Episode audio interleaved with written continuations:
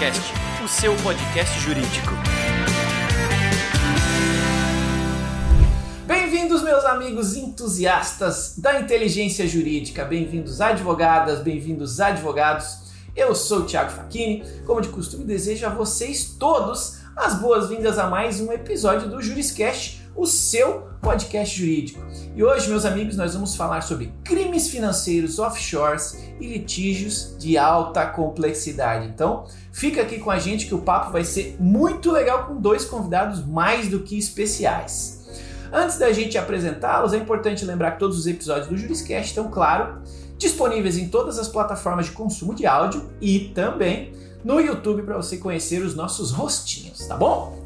Bom, vamos direto ao que importa. Eu tenho aqui hoje dois convidados muito especiais. Vou apresentá-los antes de que eles se apresentem aí para vocês. A audiência é, é, riquíssima do Juriscast. Então, hoje aqui comigo para falar sobre crimes financeiros, offshores e litígios de alta complexidade, eu tenho aqui o Rafael Nogueira, que é sócio ah, da área de Financial Advisory da Deloitte, com 15 anos de experiência nas práticas de Forensic, investigação de ativos, due diligence, NPL e valuation. Rafael tem a experiência de gerenciamento de portfólio, trabalhou em gerenciamento de recursos de private equity também. Também participou da compra e da recuperação em fundos de investimento de créditos inadimplentes. Além dele, tem também Fernando Yamashita, que é sócio de Forensic and Dispute Services do escritório de São Paulo, atuando em Anti-Bribery and Corruption Due Diligence e investigações relacionadas à corrupção e fraude. Possui mais de 20 anos de experiência em auditoria, controles externos, diligência contábil e financeira e investigações relacionadas à corrupção e fraude. Perceberam que currículos de peso nós trouxemos aqui hoje, pessoal da Deloitte? Sejam muito bem-vindos. Quero agradecer também além da audiência que está aqui nos acompanhando, o curso de Direito da Univille, que apoia essas discussões jurídicas aqui qualificadíssimas no Juriscast. Esse curso tem mais de 25 anos de história, é detentor do selo OAB Recomenda e para saber mais, basta acessar aí univille.br direito. Sem mais delongas então, sejam muito bem-vindos Fernando Yamashita e Rafael Nogueira, sejam muito bem-vindos ao Juriscast. Tudo bom, Fernando? Bom dia, Thiago, tudo bem? Bom, seja bem-vindo. Rafa, bem-vindo. Então, obrigado pelo convite e muito, muito obrigado. Legal, vamos lá. Vamos conversar com a nossa audiência. Esse, esse tema parece parece é, nome de episódio de série, né? Crimes financeiros, litígios de alta complexidade. É um negócio que, por mais que a nossa audiência seja jurídica, talvez eles não consigam ter uma proximidade ou entendimento sobre esse tema. Então eu gosto de começar as nossas conversas aqui. Vou, vou, vou abrir aqui a, a opção para que vocês, Rafa, Fernando, combinem aí quem quer começar dando um pouquinho de contexto para nossa audiência, né? É, sobre o que, que a gente precisa saber de antemão para começar a falar de crises financeiras, de alta complexidade, do que, que a gente vai falar nesse papo aqui. Vocês conseguem dar assim um, um ampassão sobre essa temática para nossa audiência? Claro, Thiago. Bom, eu vou começar um pouquinho sobre a parte de rastreamento de ativos, né? Acho que depois o, o, Fernando pode complementar com outros tipos de investigações que a gente acaba fazendo. E a questão do rastreamento de ativos, principalmente, a gente vê qual é o problema que a gente supre, né? É, quando a gente lida com crédito, qualquer tipo de conflito que a gente tem entre pessoas, né, em algum momento gente, alguém está pedindo uma reparação, seja um crédito, seja um M&A que não foi bem feito, seja um divórcio, seja uma herança. A gente vive na área jurídica, vocês que estão na área jurídica, a gente vive ali uma, um eterno conflito e alguém quer reparar a outra parte, ou quer uma reparação de outra parte. Né? Então, o que, que, a gente viu que acontece? Né? Vamos falar um pouquinho de crédito, mas ele serve para todos os outros, é, todos os outros temas. Quando uma pessoa acaba tendo que pagar ou alguma montante relevante, qual que é a tendência dela quando ela não está numa boa situação? Né? A tendência dela é manter o patrimônio dela, manter o padrão de vida, manter é, a qualidade de vida dos seus próximos e parentes. Então ela começa a dilapidar patrimônio. Fica lá como que é a dilapidação, né? Ela começa a transferir e tirar o patrimônio do nome dela, tá? Então assim, tentando ser bem didático, ela começa a fazer transferências para filhos, ela cria holdings, ela utiliza offshores, ela usa fundos de investimento, ela vai utilizar muitos instrumentos para controlar aquele bem, aquele patrimônio, apesar de não estar no nome dele. Porque a gente vê que na justiça brasileira, por mais que a gente critique bastante, ela tem ótimas ferramentas, né? Eu vejo muitos advogados falando, por exemplo, de passe ah, o passe não funciona. É que ele não funciona, é que o devedor sabe que você vai fazer o passe logo ele não vai deixar no nome dele. Ele vai tirar o dinheiro da conta, ele vai usar a conta da esposa, ele vai usar a conta do filho. Mas a gente já teve casos de recuperar num passe mais de 20 milhões de reais. Como? Junto com, obviamente, nós construímos ali provas e o escritório de advocacia parceiros, eles entraram com uma tese de desconsideração e junto com o Bacenjude. Então, quando eles ganharam a tese de desconsideração, eles acabaram já pegando mais de 20 milhões em contas de, de devedores. Então, nós temos boas ferramentas para lidar com é, patrimônio que estão no nome dos nossos, dos nossos targets. Mas o que o rastreamento de ativos te traz no fim do dia são provas desses desvios e como é, o caminho que esse patrimônio fez no meio do caminho para que você possa atingir. E é esse que é a grande beleza né, que eu vejo para os escritórios de advocacia, porque é quando vocês vão poder utilizar tudo aquilo que eles aprenderam de tese de desconsideração, é, desvio de finalidade, é, confusão patrimonial, e aí sim é onde a gente vai ter realmente uma grande recuperação e um grande aumento é, do patrimônio atingido. Né? Então, acho que essa é a grande diferencial que hoje nas questões de rastreamento de ativo. Mas quando a gente fala de crimes financeiros ou mesmo de fraudes, a gente tem uma gama de, de, investigações. Acho que o Fernando pode falar um pouquinho mais e explicar um pouco sobre as disputas, sobre as grandes investigações, um pouco sobre prevenção à lavagem de dinheiro, que eu acho que todas elas são bem importantes ali para vocês conhecerem. Tá bom? Fernando, por favor. Não, legal, obrigado. É, bom, eu acho que quando a gente é, ouve um pouco o comentário aqui do Rafael, eu acho que é muito interessante porque se você olhar o processo todo de investigação até a recuperação do crédito, o Rafael falou muito daquela parte final, né, que é trazer, identificar os ativos e trazer eles de volta para a empresa ou para quem foi prejudicado. Tá? Mas quando a gente olha um pouco a investigação, ela começa sempre lá atrás. E a natureza é a mais diversa possível. Né? Acho que o público conhece muito bem os diversos tipos de crime que nós temos. Né? Então começa daquele, vamos dizer assim, é, mais complexo, né? o crime de colarinho branco, né? você tem a lavagem de dinheiro, tá? E tem aqueles que são tratados mais internamente, que são aquelas investigações corporativas, uma fraude, né? uma denúncia ali dentro da companhia. Tá? Mas no final do dia, o que, que é isso? É tudo uma investigação. Tá? E eu incluo até nesse rol tá, de discussão nosso aqui, até o próprio litígio, né? que no final do dia é uma disputa entre uh, duas ou mais partes, né? que no final do dia o que, que você vai aplicar lá? Basicamente investigação. Tá? Então tem todo aquele aparato jurídico, né? seja no contrato, seja no aspecto regulatório, né? e também todo aquela, aquele acessório que, que a gente consegue trazer, que é a parte mais técnica, contábil, né? financeira às vezes, né? e até com aquela a parte de tecnologia. Né? O que é a tecnologia? Aquelas coletas, né? De e-mails, coleta de dados, informações que estão nos celular, celulares, né? Então, acho que é um negócio que todo mundo já ouviu bastante aqui, né, na, na vida. Eu acho que tivemos uns bons anos aí de, de escola, vira e mexe, aparecia no jornal uma notícia de que é, uma informação importante surgiu de um canal de comunicação, de uma troca de WhatsApp, né?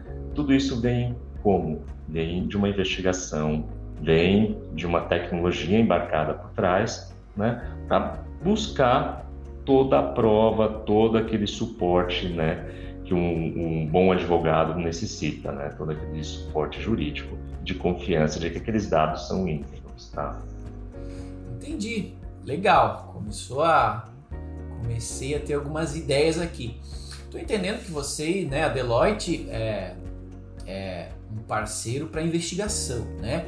E por conviver muito com muitos advogados, eu entendo que vários deles desconhecem, desconhecem os aspectos técnicos, né, é, de da execução de uma de uma investigação, como é feito, como deveria ser feito, as possibilidades de fazer, limites e tudo mais. É, então, aqui pensando na, na nossa audiência que está ouvindo, está pensando, poxa, que legal, mas será que isso aí não é muito longe da minha realidade? Será que algum dia eu vou precisar fazer algo nessa linha? É, eu queria perguntar para vocês é, a que sinais os advogados que estão aqui nos ouvindo, sejam de escritório de advocacia, sejam de departamentos jurídicos, que sinais que eles precisam ficar antenados para perceber que eles estão diante de uma oportunidade ou de um possível problema que precisa ser antevido, né? Porque eu estou pensando aqui, poxa, deve ser normal a gente começar a achar problemas, né, alguns esqueletos aí escondidos quando a gente vai fazer uma due diligence. Mas não deve ser a única, o único momento onde alguém vai olhar e vai dizer: "Epa, tem problema aqui, preciso de ajuda, vou precisar de alguém para me ajudar a investigar o que está acontecendo aqui, para ver se é lícito, se não é. Quais são os sinais e momentos, talvez, que, que, que, as pessoas começam a precisar de vocês, começam a precisar desse tipo de apoio? Vocês têm aí alguns bons exemplos para compartilhar com a nossa audiência? Sim, claro. Claro, Thiago, acho que assim, a gente, quando a gente lida com essa parte de rastreamento, como vocês podem perceber, eu, eu lido muito mais com crédito, muito mais recuperação de crédito, e o Fernando um pouquinho com, com as fraudes corporativas. É, a gente vê que a partir do momento que tem uma inadimplência, que começa a ter atrasos de recebimento é, dentro do, da, da, empresa, isso já é um sinal. Tá? E a gente vê que as empresas elas relutam muito em é, ir atrás e começar a ser um pouquinho mais duro, porque afinal a gente está lidando com o cliente, né? É um comprador do seu produto ali do outro lado, você tende a não ser tão agressivo contra eles, né? Mas, ao mesmo tempo, uma frase que a gente utiliza muito, que é recuperação de crédito, investigações de patrimônio, elas acabam sendo uma corrida ao pote de ouro, né? Porque o patrimônio ele é limitado, ele não tem, muito provavelmente as empresas ou grupos acabam trabalhando de certa forma alavancado, ou maior do que o patrimônio que elas possuem, e, e a gente tem que pensar que quando você está num corpo jurídico de uma empresa, você tem menos informação e normalmente você tem um contrato um pouco mais fraco do que crédito bancário, do que outros players, do que você não vai ser o primeiro frente aos trabalhistas. Então, se você demora para agir, você tem uma tendência a sempre chegar no caso atrasado, né? Porque você pega um banco, ele, se você atrasar ele, ele normalmente tem um fiador, ele normalmente tem uma garantia física. E as empresas são muito difícil conseguir fazer isso. Afinal, se você começa a colo colocar barreiras, ele vai para o concorrente. Né? Pô, eu vou comprar de você, você está me colocando dificuldade, vou comprar do meu, do meu do outro fornecedor. Então, acho que as empresas, a gente vê que elas têm que começar a analisar um pouco antes, ficar mais atentas aos sinais. Né? Existem maneiras de você já começar a analisar se ele está tendo, se, ele, se aquele é, grupo empresarial e familiar, se ele já começou a se deteriorar um pouquinho, né? E se eles vão ter condição. Às vezes, se ele atrasou um, dois meses, aquilo te chama atenção, você já consegue fazer uma análise se ele tem algum patrimônio que já foi penhorado, o patrimônio que está no nome dele, se ele começou a desviar, o patrimônio começou a sair da empresa. Então, são é, insights que você começa a ter e que aquilo te garante, porque ou você pode ser agressivo mais cedo, né, no caso, os, os corpos jurídicos entrar numa, numa ação muito mais cedo do que o resto e ter mais chance de uma recuperação, né? ou você acaba podendo solicitar uma garantia, porque também quem é mais agressivo recebe, né? Quem chega mais forte, quem mostra que tem mais dado e mais informação, acaba tendo realmente mais sucesso na sua ação e na sua recuperação. E agora existem outras, obviamente, outros meios, de, de, outros sinais, que eu acho que daí são as fraudes corporativas, né? principalmente ali na parte de compras, que são os, os mais óbvios. Acho que o, o Fernando pode falar um pouquinho mais ali dessa, dessa área. Não, legal. É, é, é engraçado, né, o Rafael comentando agora que é uma corrida ao pote de ouro, né? No final do dia, assim, se você pensar numa investigação, também é, né? Onde que está o grande valor disso daqui? São informações né, que você vai, num, numa investigação, é, criar elementos, né, seja para você se defender, né, seja para provar né, que houve um crime, né? Então é, é uma corrida, sim. Aqui é um pouco mais no sentido de pegar a informação, né, coletar evidências, tá? Isso você precisa garantir, né, que nada, nenhum fato, nenhuma prova seja destruída, né? Então também existe aquela corrida, corrida atrás de informação, tá? Então uma investigação é sempre um, um planejamento, é uma corrida, tá? O que, que é legal? A gente sempre corre junto com os advogados, tá? Não existe é, como a, a, Deloitte chegar e falar, vamos fazer uma análise financeira, vamos é, fazer uma coleta. Não existe isso. É sempre com os advogados, sempre na, na parceria, porque é o advogado que dita o rito, né? é o advogado que ajuda a planejar o trabalho. Afinal de contas, toda, toda a tese é construída pelos advogados. Né? Então, é, a gente trabalha muito em parceria.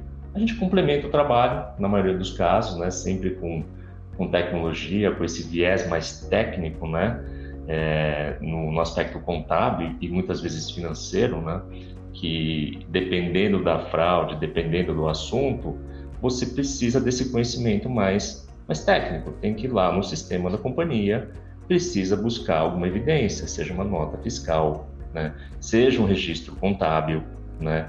Ir lá no pagamento, identificar quem recebeu, quando recebeu, construir uma história que no final ajude, né, o advogado a contar a história, né? Trazer os fatos à tona, né? E obviamente conseguir sucesso aí na tese de defesa dele, tá? Legal, ia até puxar uma próxima pergunta justamente com relação a esse relacionamento em específico com departamentos jurídicos, né? É, você acabou respondendo que eu ia perguntar, poxa, não corre o risco de alguns departamentos jurídicos é, verem vocês como concorrentes ou como inimigos, mas pelo que você falou, normalmente o jurídico da empresa é, é, é um apoiador né, do, do, do trabalho de vocês, está ali lado a lado, porque no final das contas querem o mesmo objetivo, né? Garantia do bem para todos os envolvidos, né? É isso. Eu acho que o jurídico interno ele é um parceiro mais óbvio, porque normalmente são equipes mais enxutas, são equipes que têm que ser multidisciplinares, têm que atuar em várias frentes dentro da empresa, né? E elas sabem, elas têm mais limitações às vezes para trabalhar com coisas mais especializadas, né? Então eles são muito parceiros. É, e quando a gente vai para agora os escritórios externos, né? A gente tem uma visão não é bem uma visão, eu falo assim, a gente tem dois tipos de advogados que são muito distintos, né? É, alguns eles relutam mais, né? Pelo menos no serviço de recuperação de crédito, eles relutam mais na, na, indicação. Muito porque a gente sabe que, eu falo que existe uma frase que eu ouço quase todo dia, que se eu não ouvir é que eu não fui trabalhar, né? E na recuperação de crédito as pessoas falam assim, eu não quero pôr dinheiro bom em coisa ruim. Todo dia. Então, sempre que você coloca mais parceiros, no fim do dia, você tem um aumento de né? Então, tem o primeiro, dizer, o primeiro tipo de escritório de advocacia, ele evita colocar mais custos para o cliente e, e, ele acaba deixando a gente, ele fazendo essa indicação quando ele chega num beco sem saída e o próprio cliente fala, tá, mas eu sei que ele tem dinheiro, como é que vocês não estão chegando? Daí ele fala, não, cheguei na minha limitação técnica, eu cheguei na, na limitação tecnológica que eu possuo aqui dentro temos parceiros que podem nos auxiliar e o cliente fica ali mais satisfeito, né? mas tem essa relutância. Não que seja concorrente, em nenhum momento a gente concorre. É, mas no segundo parceiro que a gente possui hoje, que são alguns escritórios que já começaram a, vis a vislumbrar isso, que o nosso, a nossa tecnologia a gente consegue analisar, primeiro, uma gama de processos judiciais muito rápidos e tem indícios de fraude e indícios de patrimônio numa velocidade, eu consigo fazer em duas, três horas um caso de dezenas de milhões de reais, ter uma ideia se tem um indício de fraude. Isso mostra se aquele caso tem uma chance maior de sucesso ou não. E muitos escritórios que se tornaram parceiros nossos, eles começaram a utilizar a gente até para captar clientes. Legal. Então, eles, eles vão, por exemplo, em fundos de investimento, que tem aquela carteira enorme. A gente sabe que na advocacia hoje está difícil você conseguir colocar um prolabore é, mensal, robusto, é, eles estão querendo jogar muito mais para o sucesso. Então, fugir de custos também é uma pode ser uma arte, né? Então, eles estão nos utilizando para, olha, falar, Rafael, tá aqui uma carteira, analisa eu quero entrar, mas eu quero entrar com vocês. Então a gente fala, olha, esses casos aqui são bons, esses casos aqui, ó, tem esses indícios, como está a sua tese aqui? É, parece que realmente tem como ir. Daí tem os outros, ó, esse aqui, ó, pô, já todo mundo morreu, já aconteceu não sei o quê, pô, não tá com cara de que a gente tem muito para onde correr aqui. Abre mão desse aqui, entendeu? Então, com isso, eles conseguem fazer uma composição de honorários e sucesso muito melhor e conseguem investir exatamente onde importa. E o mais legal é que, assim, o rastreamento de ativos, ele está permitindo a gente movimentar os processos muito mais rápido porque a gente, eu vejo que os escritórios e às vezes a própria internamente eles ficam movimentando o processo, o processo não anda, né? Fica anos ali, ah, faz um Bacenjude, só não deixando o processo morrer. Então, quando a gente entra nesse tipo de processo e a gente acha bom, é normalmente falo que o nosso trabalho é auxiliar os escritórios a encontrar prova para tese de desconsideração. O patrimônio não está mais lá, a gente mostra onde está, mostra as provas, mostra é, evidências de que realmente houve uma confusão patrimonial, um desvio de finalidade, e com isso, o processo que às vezes fica anos parado começa a ter uma movimentação, é, começa a progredir realmente, é, muito mais rápido. Né? Então a gente tem feito isso com alguns escritórios, a gente tem dado mercado com os escritórios, a gente explica o porquê às vezes a gente está pedindo um sucesso um pouco mais agressivo, porque realmente tem é, duas empresas, não é mais apenas o escritório, e como aquilo vai trazer um ganho para eles. Né? Então, a gente tem ajudado não só nessa parte de, de identificar patrimônio e como atingir, completar a tese dos escritórios, a gente, hoje a gente tem auxiliado a entrar no mercado e também estamos utilizando todo o nosso networking Deloitte, né, que tem milhares de clientes hoje, para poder dar fins no, no, nos imóveis. Então, o que a gente vê também no escritório de advocacia é por ter um sucesso maravilhoso, o cliente está lá com 100 milhões em imóveis penhorados, mas o cliente fala, pô, não consigo pôr no meu balanço isso. E não tem como fazer dinheiro com isso, porque fica penhorado, fica na briga, o seu devedor sabe que você não vai fazer nada, fica aproveitando o patrimônio por muito tempo, né? E, e com isso você não consegue monetizar. Então a gente está trazendo soluções, eu diria, quase financeiras ali para os nossos parceiros, de como você vai liquidar esse patrimônio, como a gente pode colocar fundos de investimento que pode fazer um adiantamento, ele assumir uma parte desse patrimônio, liquida e faz um profit sharing, né, um earnout. Então, com isso, a gente está conseguindo colocar dinheiro no bolso, não só dos nossos parceiros, como dos nossos clientes né, em comum, muito mais rápido e de forma que está trazendo uma, acredito, uma felicidade bem melhor. E eu acho que esse tipo de mentalidade, acho que para todo mundo que está aqui dentro, é procurar realmente essas soluções que são diferentes, né? Se a gente ficar esperando, pô, a pessoa está usando a casa, se você, ele está ganhando às vezes, assim, ele está utilizando aquele patrimônio, está só penhorado, ele vai continuar no processo ali, vai ficar o tempo inteiro te enrolando para poder. Por isso que eu falei, a frase que eu falei no começo: quem é mais agressivo consegue receber.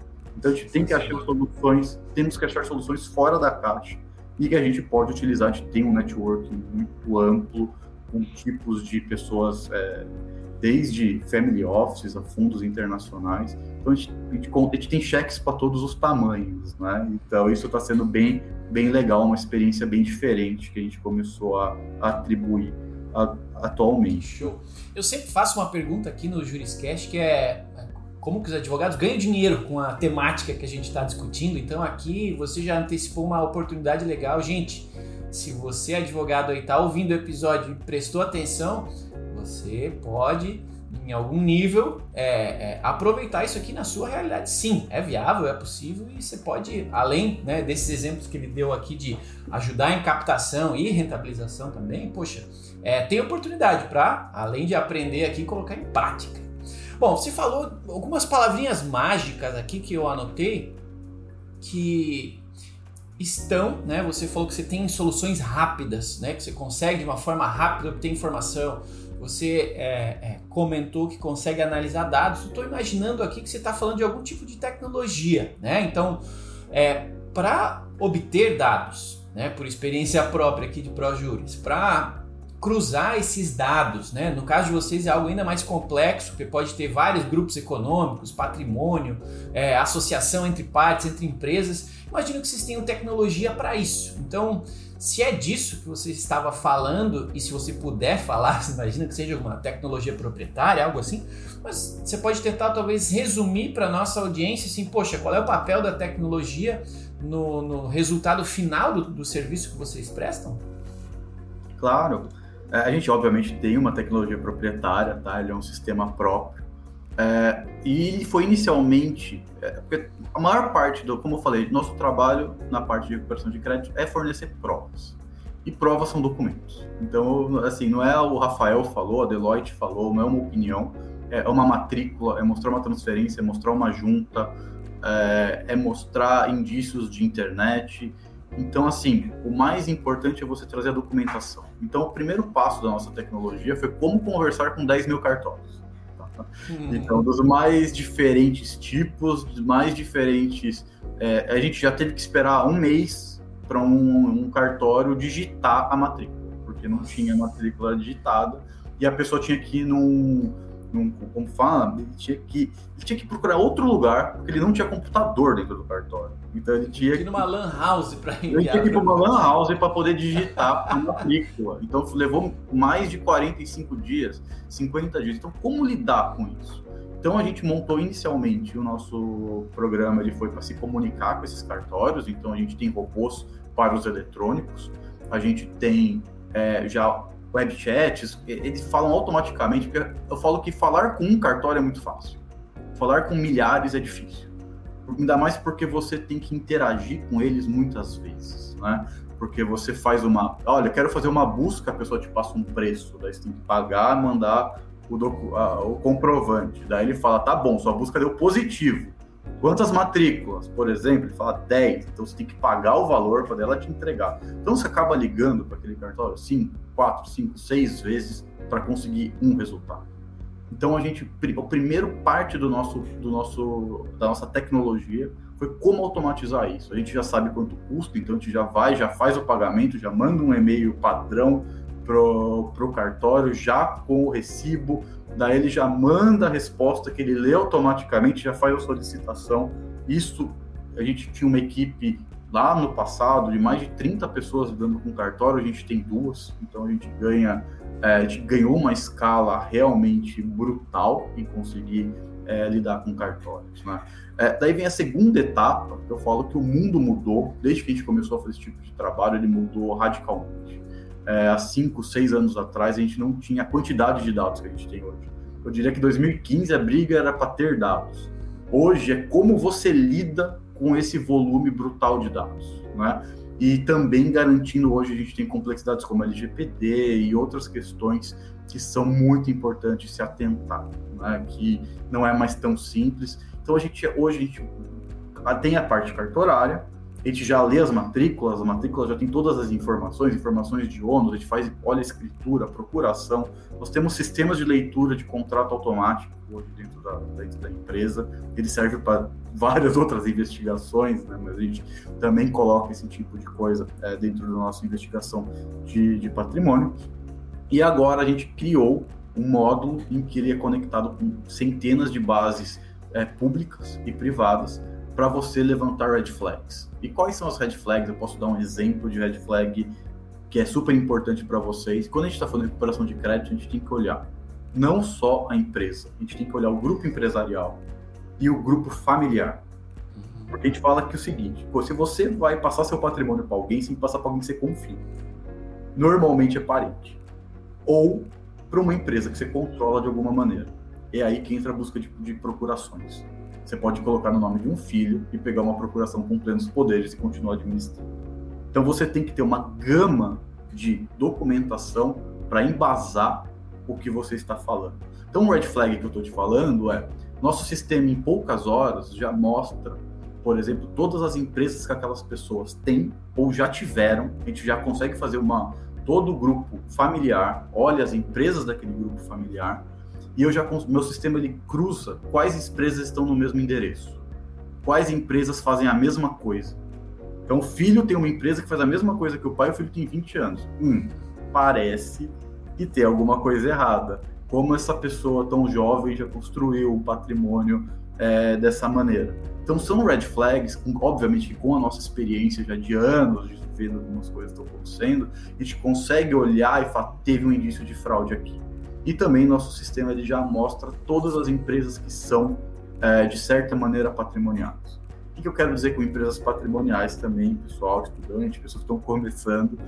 É, normalmente as pessoas não mantêm é, bens imóveis em empresas que, que estão atuantes, porque elas têm uma dívida, vai ser o primeiro bem a ir embora, entendeu?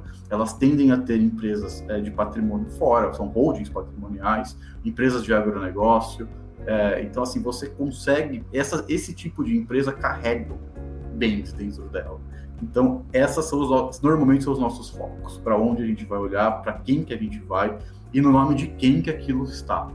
Entendeu? Então, o nosso sistema ele consegue fazer em pouquíssimas horas todo esse cruzamento e mostrar para a gente. Eu falo que não é tão simples ler, né? Eu falo, nossa, o sistema faz tudo. Eu falo que o nosso sistema hoje ele é igual uma máquina de tomografia.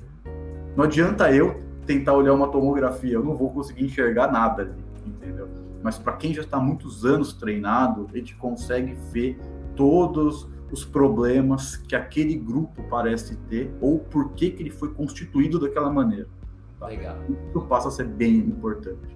Mas assim, a gente tem uma gama de tecnologia hoje muito mais é, ampla. Eu acho que o Fernando pode falar um pouquinho ali do, do nosso corpo tecnológico.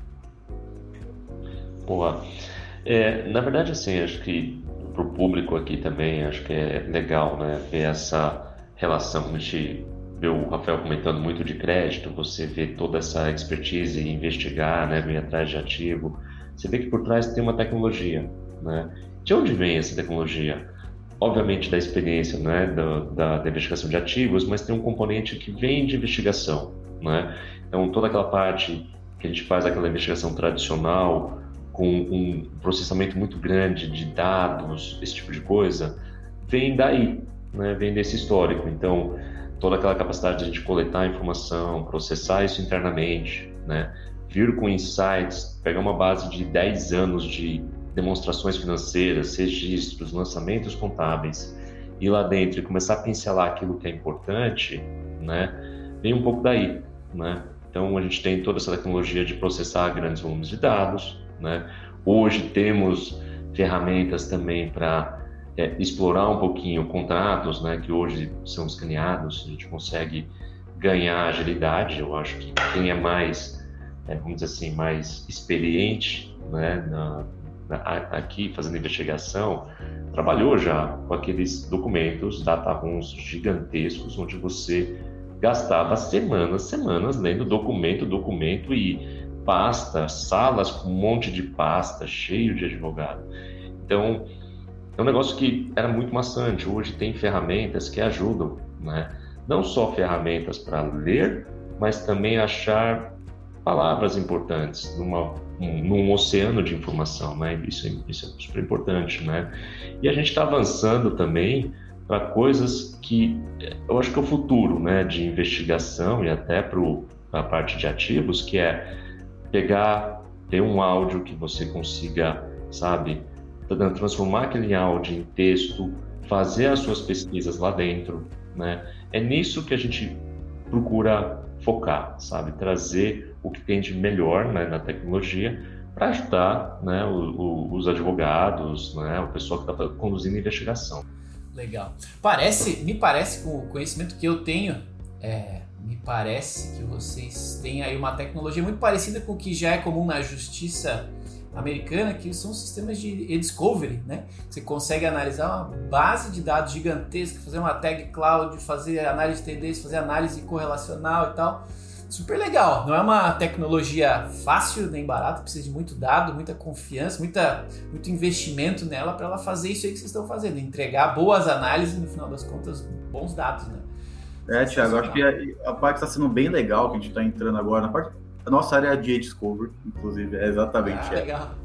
E, e, a gente está trazendo agora para o Brasil também o e-discovery, que ele é online. O que, que ele quer dizer com online? É, eu vejo grandes empresas, grandes instituições, elas já estão conseguindo fazer esse mapeamento em tempo real. Então, eles já conseguem ler e-mails, já ler comunicação. Então, qualquer desvio de conduta, qualquer indício de fraude, você consegue fazer antes do mal crescer, vamos dizer assim. Porque as empresas viram que trabalhar de forma preventiva, no fim do dia, acaba sendo. Por mais que quando você olha o custo inicial te assuste, essa tecnologia, eu estou falando de empresas maiores, tá? Não, não são empresas de menor porte. Mas garantem para ela, primeiro, o custo quando você tem um dano, ele passa a ser muito maior do que você atingir, trabalhar de forma preventiva. Então, tem muita tecnologia legal hoje em dia também para poder mostrar, para as pessoas aprenderem a respeito, é que são realmente preventivas. É, e, e e o legal deste formato, né, de antecipar os problemas, é que, poxa, a empresa ela é detentora de boa parte da informação, né? o servidor de e-mails é dela, você pode botar um discovery lá, você não precisa no processo judicial pedir para o juiz liberar para você ir lá captar o dado para daí fazer discovery, para daí conseguir. Poxa, super legal essa, essa dica aí de trabalhar na prevenção, para quem pode, claro é, faz total sentido. Bom, hoje estamos aqui falando com Fernando Yamashita e Rafael Nogueira sobre crimes financeiros e litígios de alta complexidade. Quero lembrar cada um de vocês que está nos ouvindo e pedir, claro, que se você puder, despender aí um minutinho do seu tempo para dar um, um joinha se você está gostando desse episódio, avaliar ele aí com estrelinhas, independente, dependendo de onde você esteja nos ouvindo. Se estiver no YouTube, dê um, um oi aí para os nossos rostinhos e escreve aí no, nos comentários o que, que você gostou, o que, que você quer ouvir nos próximos Juriscasts, que lógico, a gente vai sempre buscar conteúdo assim como esse, conteúdo jurídico de altíssima qualidade para você aprender aqui com a gente e sair para sua prática jurídica com ainda mais conhecimento do que você chegou aqui para ouvir esse podcast, tá bom? Bom, vamos, vamos seguir que o tempo voa. Seguinte, quando a gente fala de investigações, né, recuperação de bens desviados, em algum nível é possível que a gente fale dessa dessa característica do momento que é a ausência de fronteiras, né? Esses, esses valores, esses bens, eles podem acabar em algum nível indo para outra parte do mundo. E quando a gente fala desse, desse problema né, de os ativos terem passado aí por uma rotina, mesmo por uma rotina não, por uma, uma barreira mesmo que digital, a gente começa a poder enfrentar problemas legais, claro, mas também problemas políticos, né, por estar em outra região e tal. Como é que é esse negócio de, de vocês lidarem com essa, primeiro, provavelmente vocês vão depender de terceiros né, lá fora ou de parceiros para ajudarem vocês nesse rastreio. Né? E, e esse negócio de globalização, ele para rastrear os ativos, para lidar com o que vocês precisam lidar. Como é que é esse negócio de, de, de, globalização, mais dependência de terceiros, mais juntar isso tudo numa oferta e de fato conseguir ajudar os clientes com rapidez? Como é que vocês lidam com tantas variáveis de um negócio que estava aqui e agora não está mais, está lá fora, em especial aí nas offshores. Vocês podem dar um resumão aí para a gente sobre esse, sobre esse tema tão complexo, né?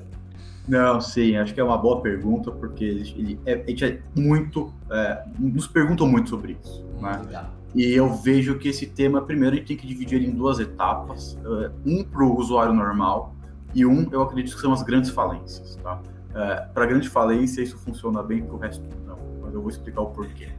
É, quando a gente, a gente tem que pensar que quando a gente está falando de um, na média um brasileiro, tá? O brasileiro ele mantém, vai manter a maior parte do patrimônio é, imobilizado dele dentro do país. Obviamente, ele vai montar, ele pode montar estruturas societárias fora do país, que são as offshore.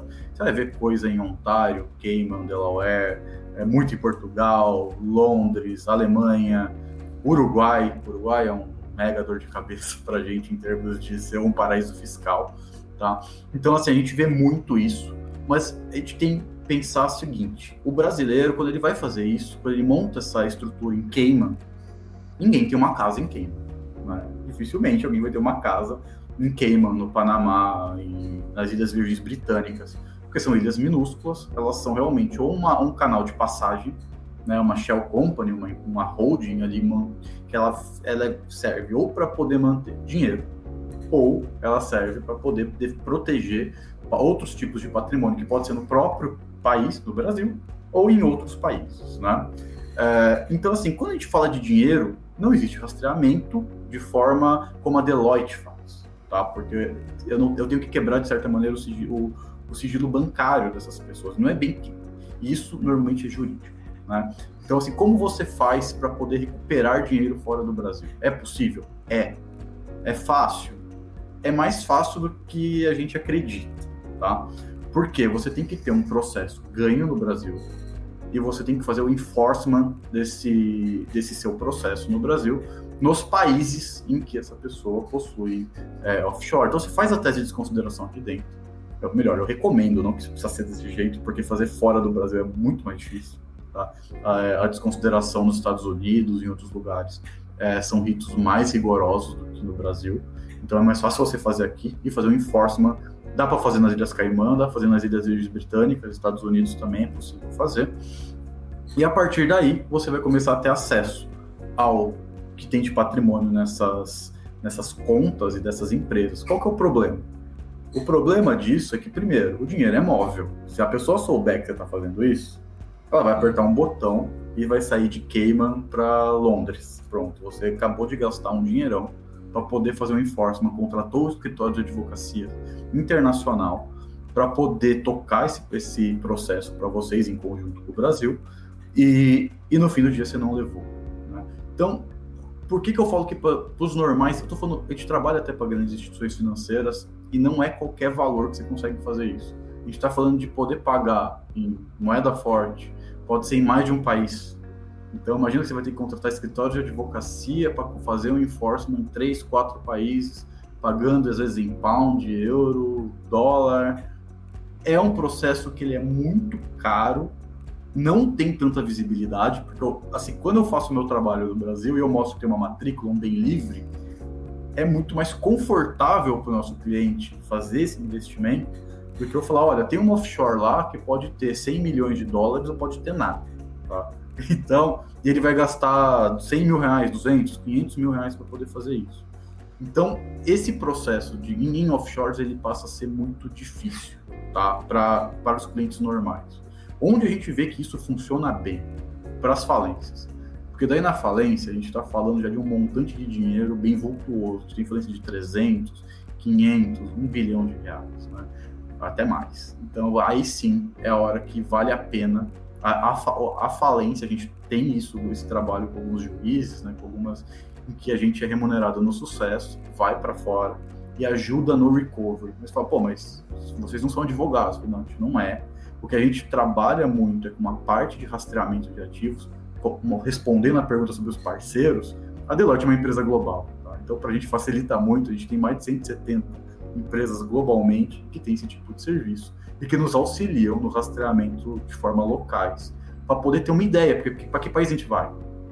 Então, a gente mostra os indícios de que países as pessoas possuem e começa o, o gato e rato batendo de lugar em lugar e fazendo uma gestão de projeto, porque você precisa, às vezes, conduzir advogados de vários países e eles precisam meio que agir ao mesmo tempo.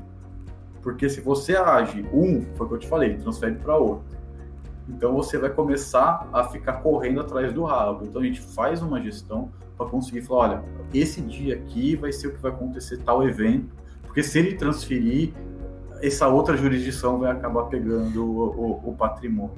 Então a gente tem essa gestão meio que de projetos e de contatos, né? Porque também assim, a gente tem, como disse, em quase todos os países do mundo tem uma Deloitte. Então você precisa de alguém em Dubai, alguém na Índia, Portugal, Londres, a gente pode pegar e indicar escritórios de advocacia que realmente sejam especializados e que possam ajudar a conduzir o processo é, fora do Brasil. Mas eu vejo que assim no, a gente sempre pensa muito nas pessoas com muito dinheiro fora do Brasil, que já não é mais tão fácil, tá? Porque no passado a gente tinha muito aquele dinheiro que ele era lavado, né? Era um dinheiro quase que não tinha sido declarado, vamos dizer assim. Hoje, a justiça do Brasil ela te permite acesso né, é, ao ER da pessoa, se ela for um grande devedor, ou dependendo da ação que você possui.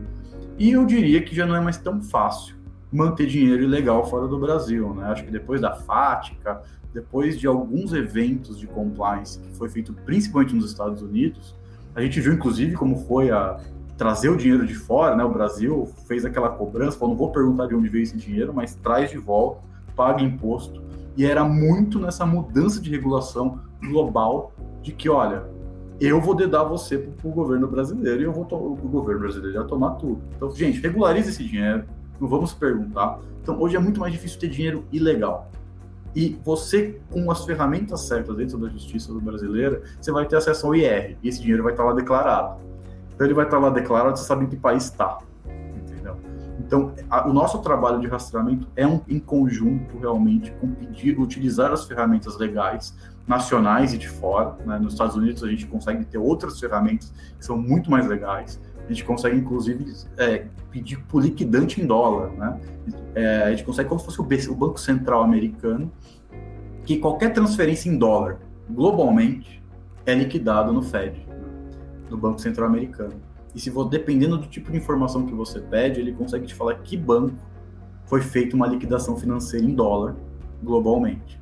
Então, com isso, a gente consegue abrir um enforcement em Hong Kong em lugares que não tem nada a ver com o dólar, entendeu? Para poder realmente fazer uma recuperação.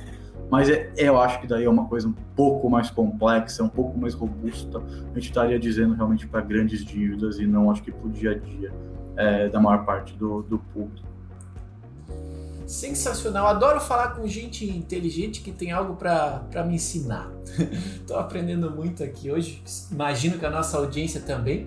Isso aqui, é, como eu disse no início do nosso episódio, não é da rotina da maioria dos, dos profissionais é, do direito, mas é muito legal ouvir, ver que tem uma lógica, que já tem ferramenta, que já tem tecnologia para ajudar quem precisa disso e, acima de tudo, que caso a gente não tenha acesso diretamente a isso, existem parceiros, empresas que podem nos ajudar.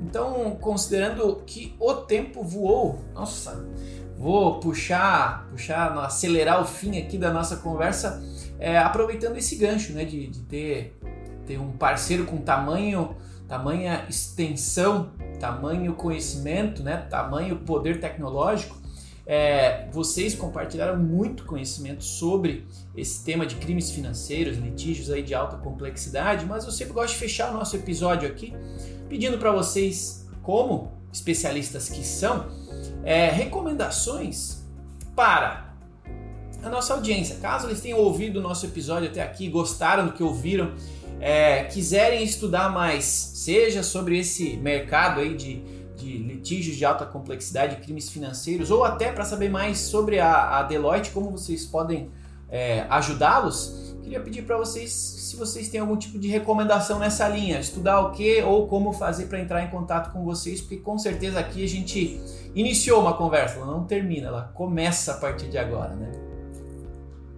Bom, na parte de recuperação de crédito, eu posso é, eu acho que as pessoas têm que focar principalmente nessas questões é, cartorárias, elas entenderem como que são, como que funciona cada tipo ali de, de documentação. É, eu acho que tem algumas pessoas hoje, tem um juiz que eu gosto bastante dele, né?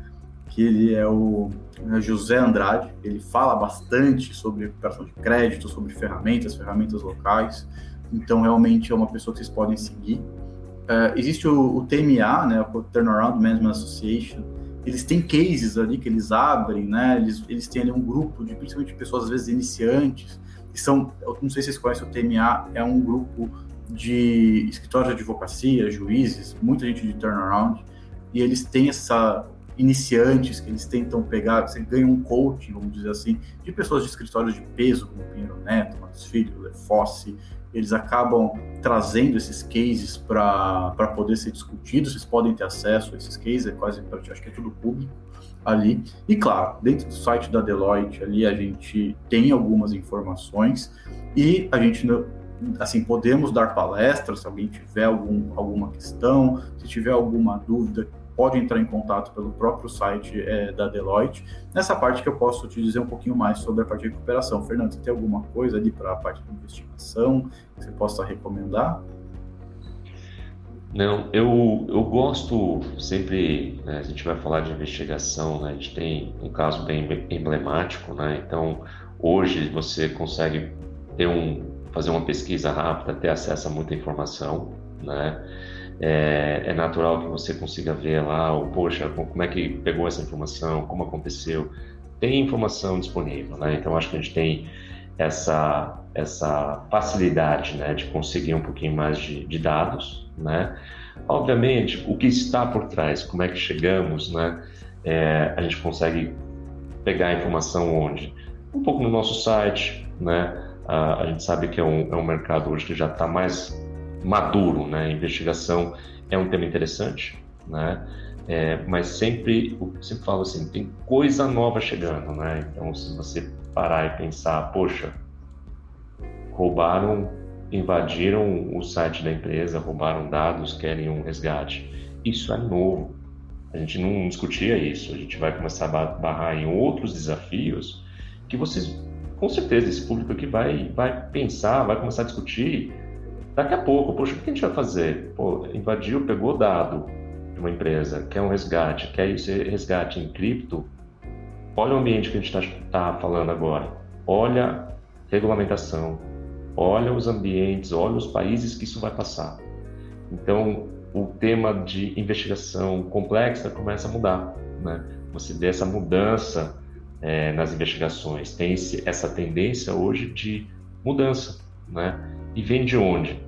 É o mal da tecnologia, né? Aquele negócio que o Rafael pontuou, que a gente fica falando, poxa, tem um lado bom da tecnologia de correr atrás da informação, mas tem um lado negro né, da história. Qual que é esse? Como ele fez isso? Como é que eu vou correr atrás do dinheiro? Então, assim, é mais um, um ponto para a gente pensar e de repente bater um papo num, num, outro dia, mas assim, eu acho que tem muita coisa para desenrolar daí. É isso aí, a única certeza é a mudança.